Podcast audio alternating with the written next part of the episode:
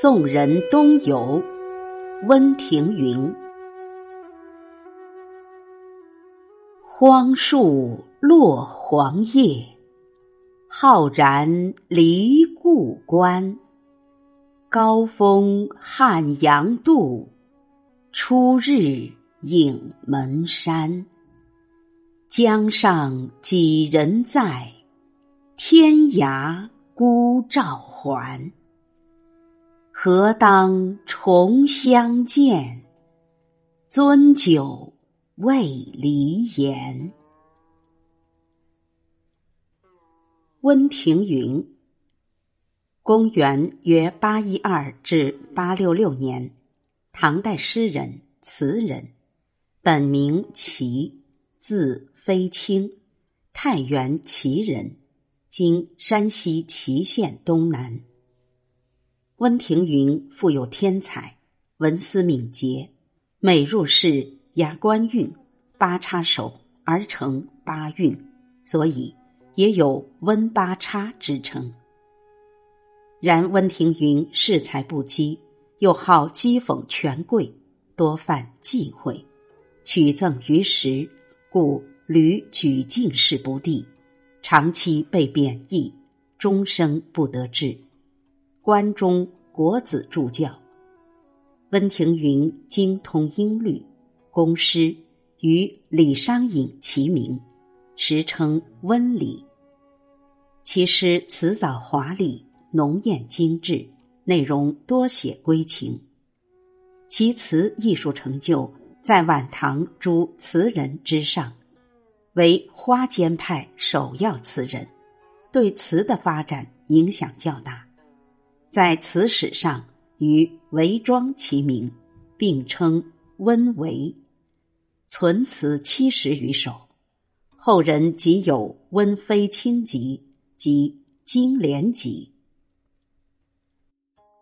注释：荒树，荒废的边塞营垒；浩然，意气充沛、豪迈坚定的样子，指远游之志甚坚。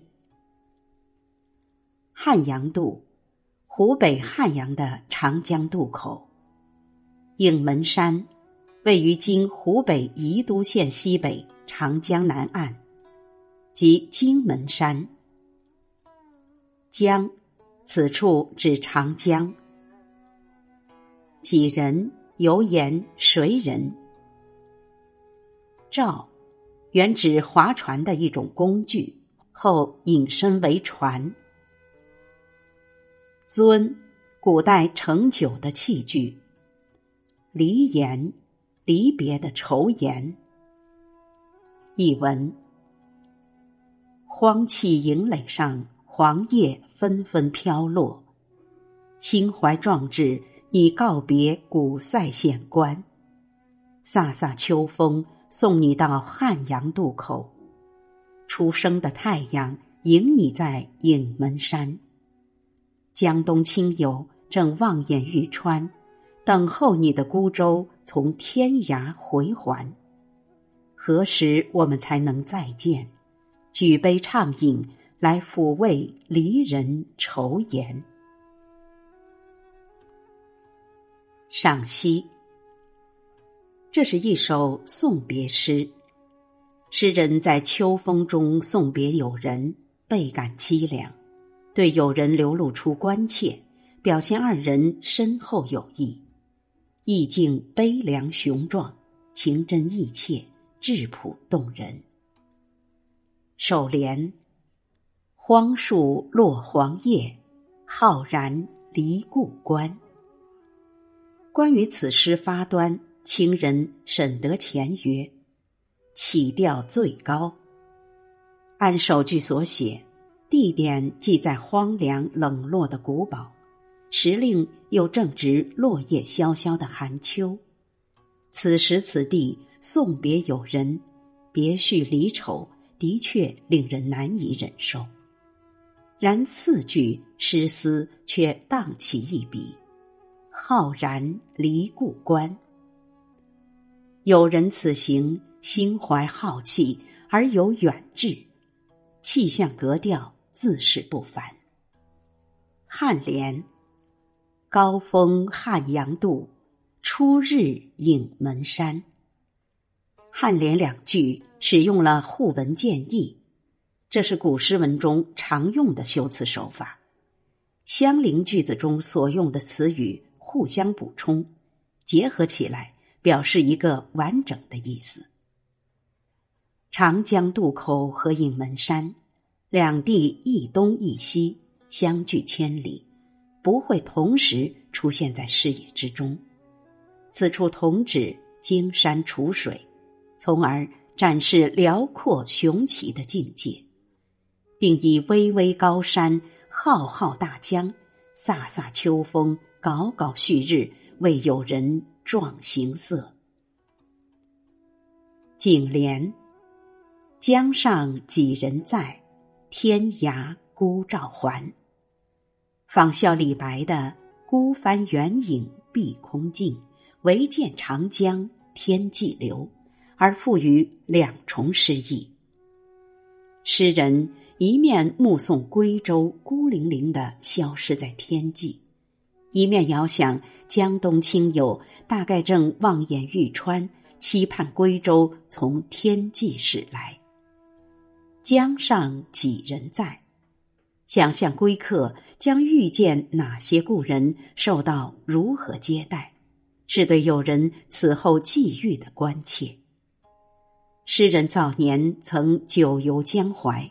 此处也寄托着对故交的怀念。尾联：何当重相见，樽酒未离言。值此送行之际，有人把酒言欢，开怀畅饮，却已设想他日重逢，更见其友情之深厚，依依惜别之情溢于言表。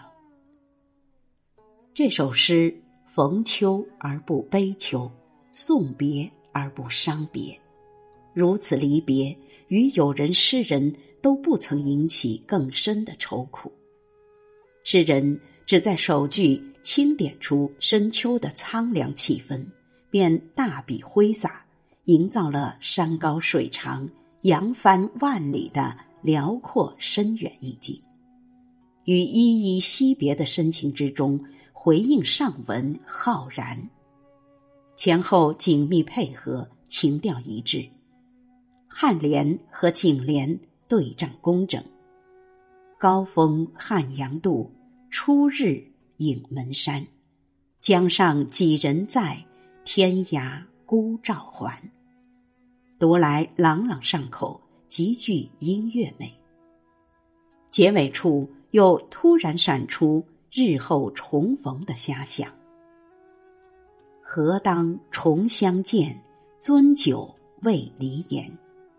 时间上一笔荡去，遥遥无期；空间上则一乐而收，从千里之外的江上回到眼前。构思布局的纵情开合，很见诗人功力。送人东游，温庭筠。荒树落黄叶，浩然离故关。高峰汉阳渡，初日影门山。江上几人在？天涯孤照还。何当重相见？樽酒未离言。